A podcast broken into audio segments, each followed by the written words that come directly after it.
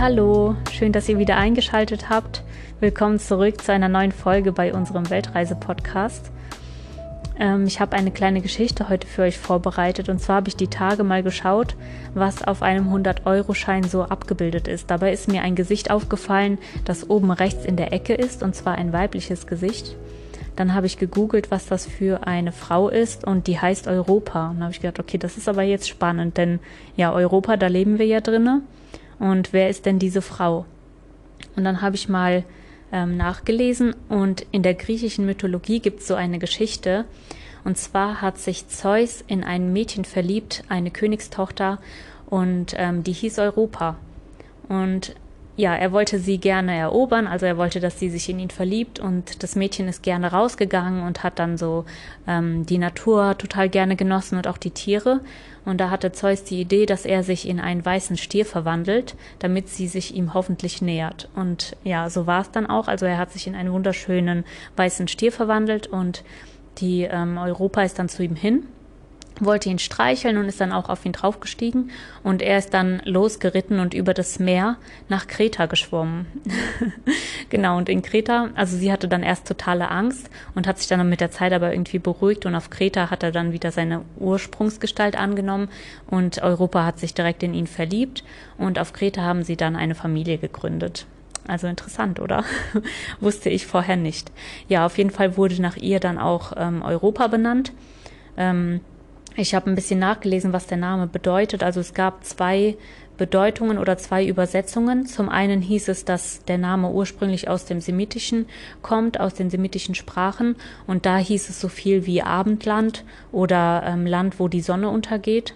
Also man hat ja immer von da geguckt, wo man lebt und dann war Europa halt da, wo die Sonne untergegangen ist. Und ähm, eine andere Bedeutung, also der Name wurde dann in die Sprache ähm, ja, Griechenlands und so do, dort einfach übernommen. Ähm, und Moment, da muss ich jetzt mal kurz nachlesen. Und zwar wird es unterteilt in Euros, Weit und Opus, also ähm, das ist verwandt mit dem Begriff Gesicht, Antlitz, die mit der weiten Sicht ungefähr hieß das dann so übersetzt. Ja, warum das jetzt zwei Bedeutungen hat, verstehe ich irgendwie nicht ganz, aber Genau. Das heißt Europa, also Abendland oder die mit der weiten Sicht. ja. So, jetzt geht's aber weiter mit unserer Geschichte und zwar sind wir ja in Montenegro an Henrys Geburtstag und ich habe euch ja schon erzählt, dass wir den Tag über halt durch den ähm, Loftschen Nationalpark gefahren sind und wunderschönes Wetter gehabt haben. Das war so ein richtig schöner Herbsttag und am Abend haben wir dann spontan eine Unterkunft in Cetinje gebucht und genau, die war ganz schön. Ähm, das war echt richtig spontan. Also wir haben uns dann die Adresse aufgesucht und ähm, zum Glück die Besitzer gefunden. Das Apartment, was im Internet stand, gab es nicht oder das war gerade zu. Ich weiß nicht, warum die das nicht rausgeholt hatten. Dann haben sie uns zum Glück aber noch was anderes anbieten können. Und somit hatten wir dann eine süße kleine Unterkunft, wo wir auch die Fahrräder reinstellen konnten und ein paar Tage ausruhen konnten. Genau, am Abend sind wir dann in das Restaurant essen gegangen, wo wir auch die Tage zuvor ähm, mit der anderen Truppe dann essen waren. Also es war richtig lecker und das Coole war auch, wir waren irgendwie da komplett alleine. Also hatten wir auch ähm, ja, Ruhe im Restaurant und konnten das richtig so für uns genießen. Und ähm, genau, nach ein paar Tagen wollten wir die Drohne mal von dort steigen lassen, weil Cetinje liegt ja recht äh, nah an diesem Nationalpark und wir wollten eigentlich schon, als wir ähm, in Kotor waren, einmal die Drohne steigen lassen, aber das hat nicht funktioniert, weil unsere Drohne ein Update gebraucht hat. Deswegen haben wir das in der Zeit dann in Cetinje nachgeholt, die Drohne abgedatet und wollten dann von der Stadt aus nochmal die Drohne fliegen lassen, dass man einfach da die schöne Landschaft auch so ein bisschen sehen kann. Und ja, was soll ich sagen? Wir haben die paar Mal gestartet und ähm, wir haben das ziemlich ausgereizt. Also der letzte Flug, der ging wirklich so bis ans Limit. Ne? Gerade so, als die Drohne dann gesagt hat, okay, bitte zurück, bitte zurück, haben wir die dann langsam nach Hause fliegen lassen. Aber der Tag war auch so ein bisschen windig und die Drohne hat es nicht mehr geschafft. Sie ist ein Kilometer oder 1,5 Kilometer entfernt von uns einfach gelandet. Also sie hat eine Notlandung gemacht. Und ja, das war natürlich eine Katastrophe. Also wir sind ja durch diese Region da schon ähm, nach Cetinje gekommen. Das heißt, wir wussten auch genau, wie die Natur da aussieht und das ist halt mitten irgendwo in den Gebüschen gelandet. Ne? Wir haben noch so die letzten Aufnahmen gehabt und waren echt erstmal so richtig geschockt und ähm, ja, haben gedacht, nein, was machen wir jetzt? Die war ja auch ziemlich teuer. Ähm, wie, ja, was machen wir jetzt mit der Drohne? Und dann sind wir erstmal zurück zum Apartment und Henry hatte die glorreiche Idee, ja, zu googeln, was man da machen kann. Und wir sind dann auf ein Video gestoßen, wo ein Mann davon berichtet hat, dass man die Drohne orten kann. Ja, dann haben wir die Drohne also, ähm, das Handstück hatten wir ja noch. Wir haben die Drohne also geortet, wussten dann ungefähr, wo sie ist. Und dann, ja, es war schon nachmittags, das heißt, die Sonne ist untergegangen und es war also so ein Wettrennen mit der Zeit, ob wir die noch im Hellen ähm, quasi sehen, was ja dann wesentlich leichter ist als im Dunkeln. Also haben wir unsere Stirnlampen eingepackt und sind direkt losgelaufen. Ja, und dann sind wir ähm, an den Rand der Stadt, da gab es so eine mm, ja, so eine Kirche oder so eine kleine Burg noch auf einer Erhöhung und hinter dieser Erhöhung sollte aber immer noch irgendwie 500 Meter weiter schon am Rand der Stadt in irgendwelchen Gebüchen ähm, halt die Drohne liegen. Ne? Also wirklich eigentlich unmöglich, dass man die da findet. Wir sind da reingerannt und wir waren echt so ähm, einerseits natürlich so hoch motiviert, aber desto weiter wir in dieses Gebüsch reinkamen, umso mehr haben wir gemerkt, wie schwierig es schon da ist. Überhaupt, da waren keine Wege mehr. Wir sind wirklich durch die Hecken durchgekrauchelt und dann geht's dann irgendwie berghoch und runter und über irgendwelche ähm, Felsvorsprünge. Ist jetzt nicht so gefährlich gewesen, aber es war halt schon immer wie wenn man durch so einen Wald rennt, nur dass ja, man nicht gut durchkam. Es waren halt mehr so Hecken, wo wir lang gelaufen sind. Ne?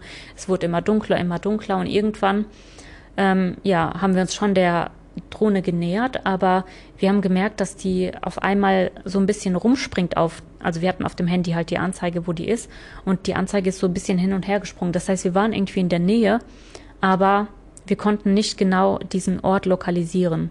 Und dann haben wir gedacht, ah, der Mann hat im Video noch erzählt, dass man das Signal auslösen kann. Was war? Wir hatten den ähm, Handgriff, also die Bedienung hatten wir nicht dabei. Das heißt, wir konnten das Signal nicht auslösen. Wir dachten so, nein, das kann doch nicht wahr sein. Jetzt haben wir uns so eine Mühe gemacht, sind hier mitten in irgendeinem Gebüsch schon bestimmt eine halbe Stunde am Suchen und jetzt haben wir vergessen, ähm, diese Handbedienung damit zu nehmen. Dann wollten wir tatsächlich zurücklaufen, aber haben gedacht, okay, wir gucken noch mal, vielleicht finden wir sie ja doch. Und es war halt so, dass die Felsen oft so hochgegangen sind und ich habe echt schon so gedacht, boah, wenn die irgendwo hier einfach zwischen die Felsen gefallen ist, wie sollen wir die da finden? Das sieht man ja nicht mal in der Tiefe, ne? Und ja, dann sind wir auf jeden Fall so ein bisschen hin und her gelaufen und waren echt schon verzweifelt und Henry hat echt so gesagt, ich suche, bis ich die finde. Und ich habe schon so gedacht, nein, wenn wir jetzt die ganze Nacht brauchen, um die zu finden und es wurde immer dunkler und wir mussten schon unsere Stirnlampen anmachen, also haben echt schon so im Dunkeln gesucht. Und ähm, ja, dann ist Henry in eine Richtung gelaufen, kam wieder so zurück und hat halt die ganze Zeit so ein bisschen auch mit auf sein Handy geschaut, ob wir noch in der Nähe von der Drohne sind. Also wir waren im Prinzip schon so nur noch zehn Meter oder weniger entfernt. Ne? Nur halt ist es hin und her gesprungen, deswegen wussten wir nicht ganz genau, wo ist sie denn da. Ja, und dann nachdem Henry in eine Richtung an so einem kleinen Weg halt äh, reingelaufen ist und wieder zurückkam, bin ich da nochmal rein. Und als ich zurückgelaufen bin, sehe ich auf einmal so einen grauen Gegenstand. Also die Drohne ist ja grau. Das Problem ist halt, dass die Felsen auch grau sind, ne?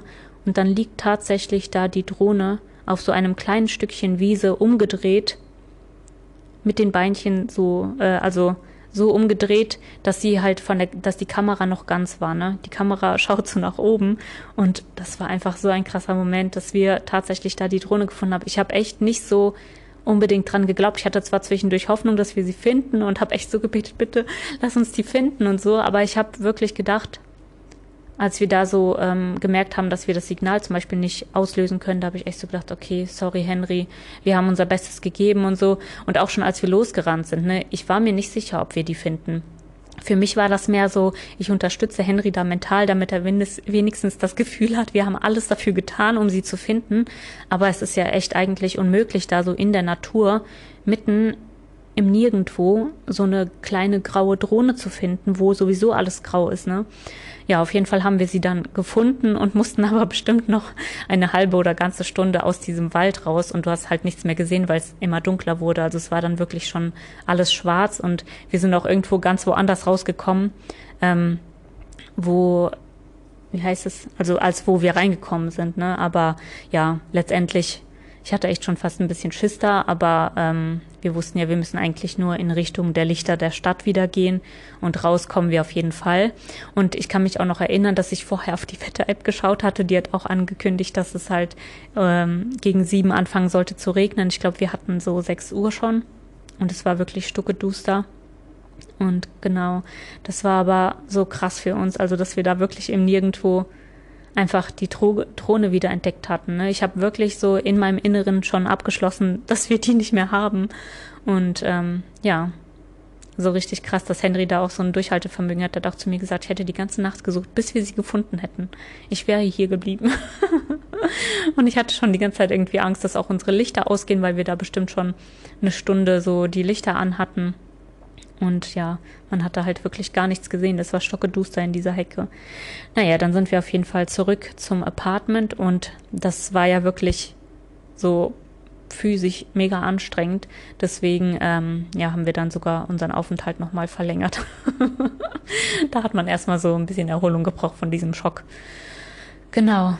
Und ähm, ja, dann sind wir nach ein paar Tagen aber weitergefahren und auf unserem Plan stand als nächstes der ähm, Scarajezero, auch ein wunder, wunderschöner Nationalpark ähm, in Montenegro. Also den nächsten Tag sind wir dann auch ganz gemächlich weitergefahren, haben so schön gefilmt und haben wirklich die Natur mega genossen. Das ist richtig, richtig schön. Ich habe noch nie so viele verschiedene Grüntöne gesehen und ähm, ja, auch so da ist halt auch viel Sumpflandschaft, aber die ist so wunderschön. Ich finde, wenn man sich so, wenn man so an Sumpflandschaft denkt, dann denkt man ja so, oh, das ist bestimmt nichts Attraktives, aber das war wirklich richtig schön. Da ist auch so eine ähm, Flussschleife durch ein Tal gelaufen und dann hast du überall diese wunderschönen grünen Berge gesehen. Also es war echt sehr, sehr, sehr schön. Und wir sind ähm, sogar extra für einen Aussichtspunkt ähm, einen kleinen Umweg gefahren, wo wir wirklich nur berghoch quasi gefahren sind. Ich weiß gar nicht mehr, wie viele Höhenmeter. Bestimmt über 400. Ich müsste nochmal nachschauen.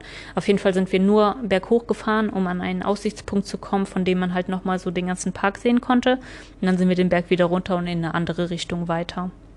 Ja, am Ende sind wir dann quasi aus diesem ähm, Skadajezero rausgekommen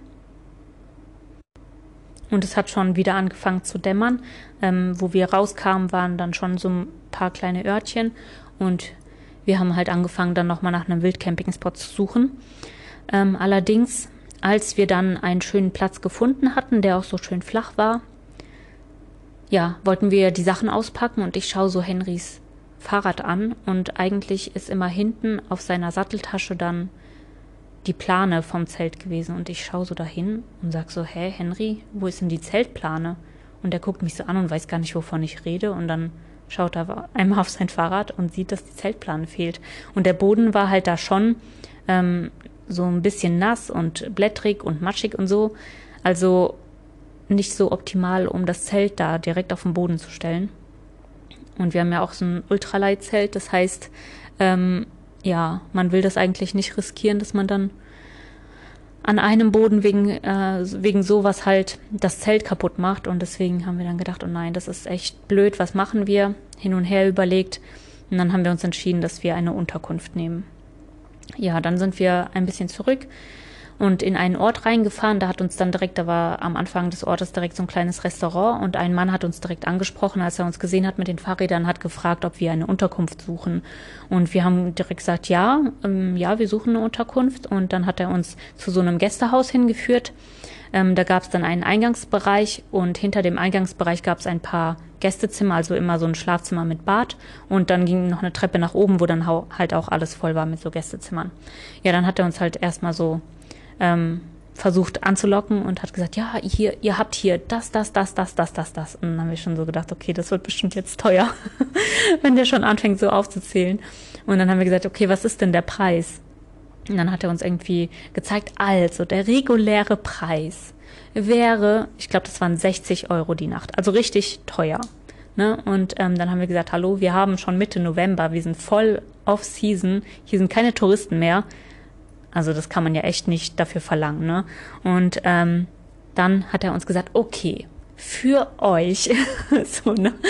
für euch würde ich 30 Euro machen. hat er gesagt. Ne? Und dann auf jeden Fall haben wir hin und her geredet, hin und her geredet. Am Ende haben wir ausgedealt, dass wir für den Abend dann im Restaurant noch äh, was trinken dürfen und am nächsten Morgen Frühstück, also war sowieso inclusive. Und ähm, dann haben wir, glaube ich, insgesamt für zwei Personen 30 Euro für die Nacht da bezahlt. Aber ich weiß auch nicht, das war, ob diese Preise da gestimmt haben, die er uns erzählt hat, weil das war jetzt kein mega krasses Hotel. Also es war wirklich ein ganz normales Standardzimmer und ähm, gerade für Montenegro-Verhältnisse waren 30 Euro schon viel zu teuer, also auch für neben der Saison. Ne? Ansonsten hast du da auch für ein Zimmer so 18 Euro vielleicht bezahlt. Ja, lange Rede, kurzer Sinn. Wir waren auf jeden Fall dann froh, dass wir das Zelt halt nicht aufstellen mussten.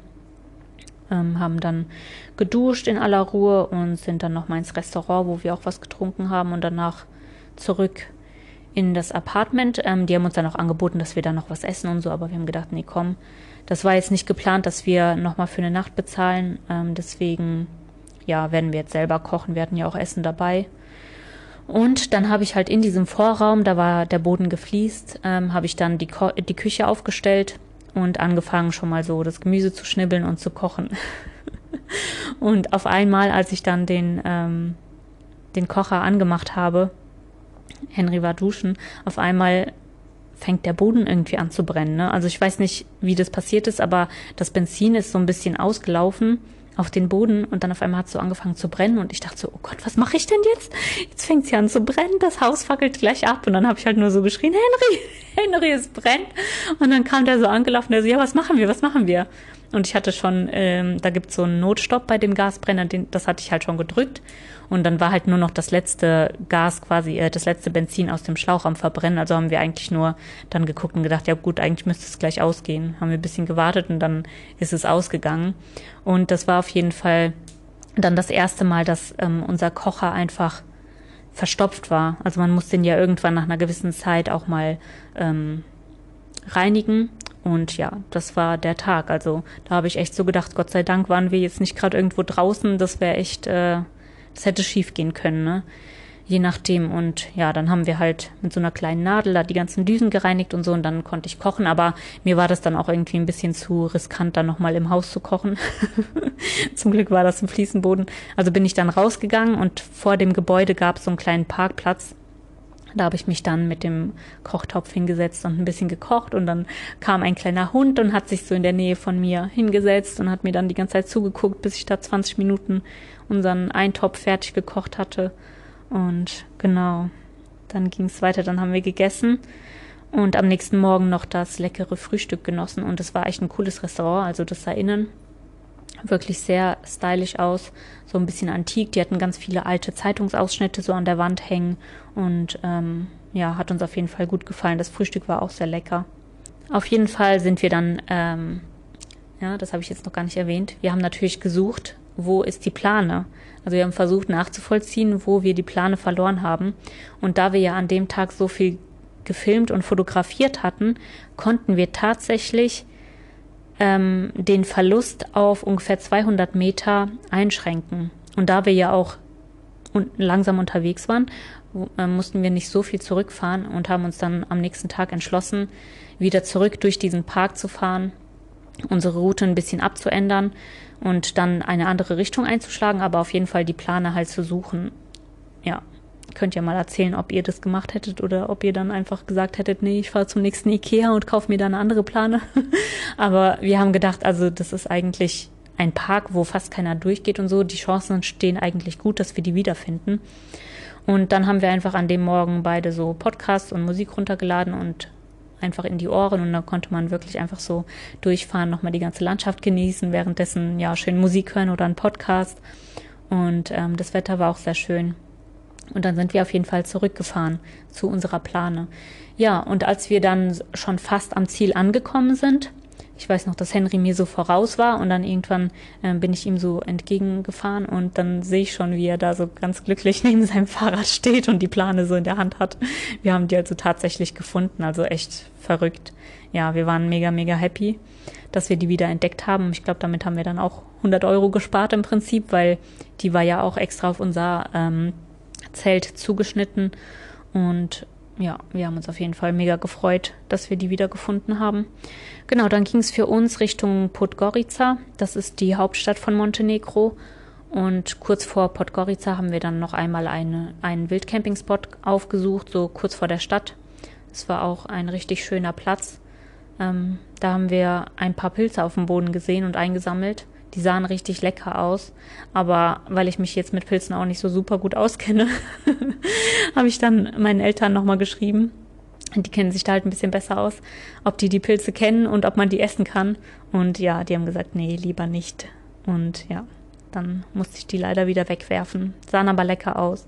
Ich habe ja sowieso eigentlich gedacht, wenn wir so auf Weltreise sind, dass ich dann voll viel mal so, keine Ahnung, irgendwelche wilden Beeren sammel oder ähm, man kann ja zum Beispiel von verschiedenen Ahornbäumen auch die Blätter im Salat essen und sowas, ne? Oder Brennnesseln und andere Pflanzen und so. Aber irgendwie, ja, kommen wir gar nicht dazu. Also wir machen das eigentlich nie.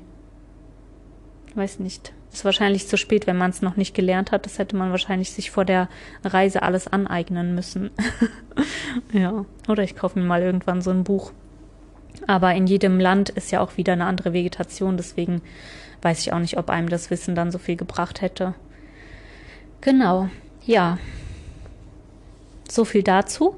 Ähm, Podgorica war schon recht nah an der Grenze nach Albanien und wir hatten schon in Kroatien von sehr tollen Warm Showers gehört. Und ja, ich habe euch ja schon berichtet, dass wir in Kroatien keine hatten. Auch in Montenegro gab es keine Warm Showers.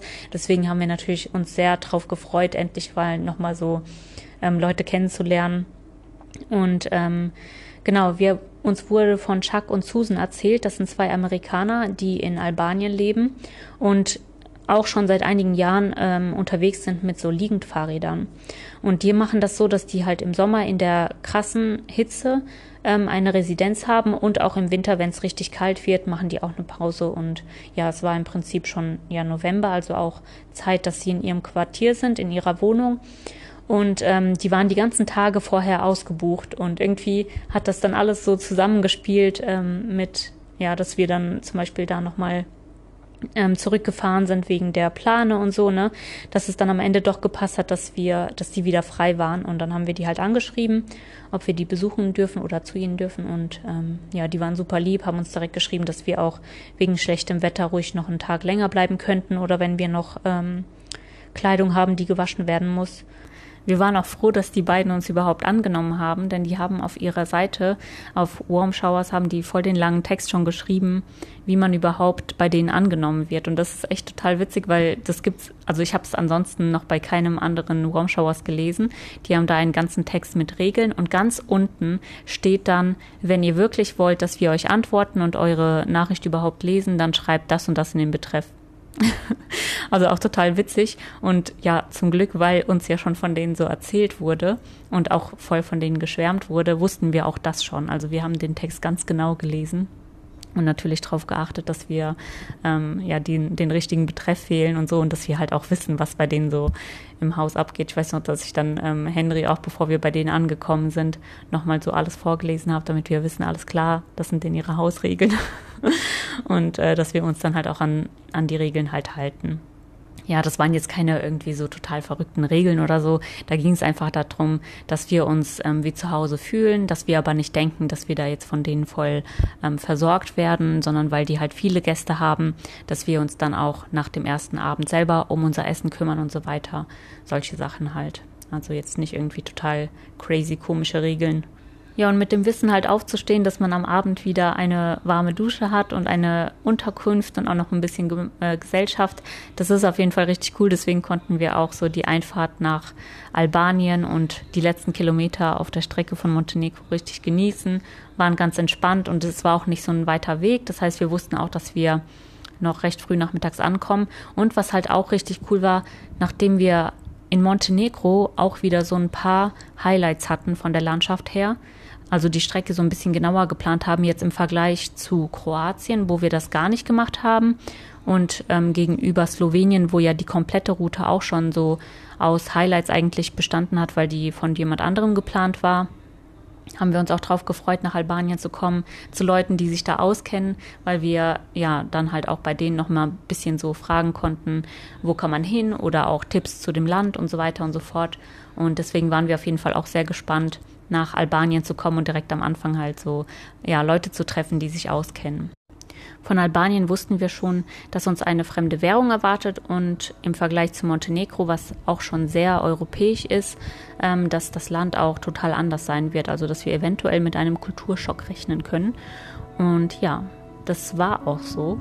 Aber das erzähle ich euch in der nächsten Folge. also seid gespannt und freut euch. Ich freue mich auch. Bis bald. Ciao.